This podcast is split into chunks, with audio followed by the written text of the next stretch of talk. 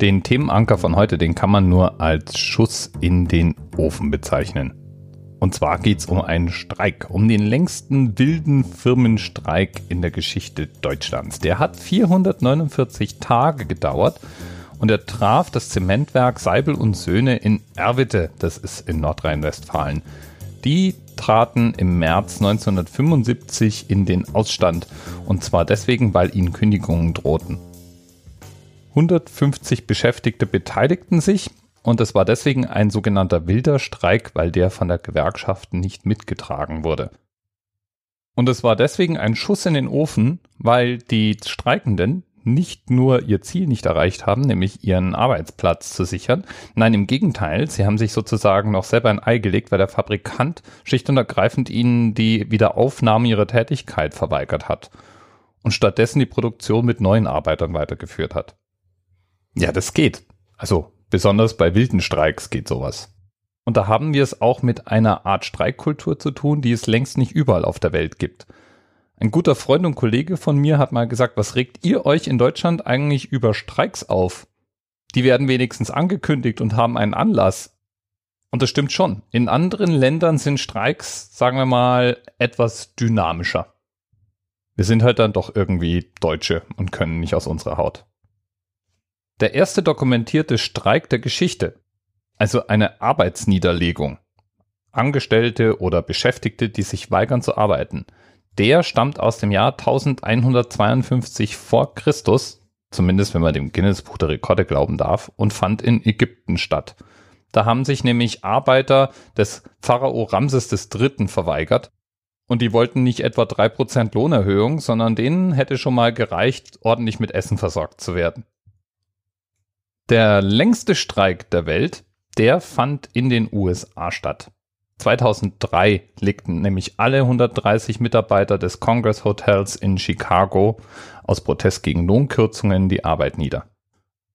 Ja, der Streik, der dauerte dann zehn Jahre. Dann hat ihn die Gewerkschaft beendet. Und es wurde nicht eine Streikforderung durchgesetzt. Streiks können manchmal ganz schöne Dimensionen annehmen. Ein beeindruckendes Beispiel stammt aus dem Jahr 1984. Damals ging es um Lohnerhöhungen und mehr Wirtschaftsdemokratie, also Mitsprachemöglichkeiten. Und der Deutsche Gewerkschaftsbund hatte zu einer Art Generalstreik oder wie es damals genannt wurde, Generalstreik ähnlichen Arbeitsruhe aufgerufen. Und diesem Aufruf kamen mindestens acht Millionen Arbeitnehmer nach. Beim Thema Streik jedenfalls bin ich selbst hin und her gerissen. Da gibt es Streikende, denen gehört meine uneingeschränkte Sympathie. Wenn zum Beispiel Kindergärtnerinnen streiken oder Altenpfleger oder dergleichen. Nicht nur, weil deren Tätigkeiten chronisch unterbezahlt sind und die eine riesen Last in der Gesellschaft tragen, sondern auch, weil die das nicht so oft tun. Ja, und dann, dann gibt's noch die Streiks in Verkehrsbetrieben. Tut mir jetzt leid, falls du zufällig bei der Lufthansa arbeitest und da aus sicherlich völlig nachvollziehbaren Gründen auch schon im Ausstand warst. Aber mir fällt es jedes Mal schwerer, Verständnis dafür aufzubringen, wenn schon wieder irgendeine Berufsgruppe in der Lufthansa im Ausstand ist. Insbesondere, wenn es dann gerade noch die Piloten sind, die mit 73.000 Euro Einstiegsgehalt ja jetzt auch nicht gerade zu den armen Schluckern gehören. Ich persönlich hatte bei jedem dieser Streiks irgendwie Spaß. Und trotzdem, trotzdem ist es eine Errungenschaft, dass wir Streikrecht haben, dass wir die Möglichkeit haben, unsere Interessen durchzusetzen und so wie der Kollege gesagt hat, unsere Streiks einigermaßen geordnet und angekündigt ablaufen. Ja, vielen lieben Dank an unseren Themenpaten heute. Nichts sicher hat beigesteuert. Und den kann man übrigens auch prima folgen. Nicht unterstrich sicher unterstrich. Bis bald.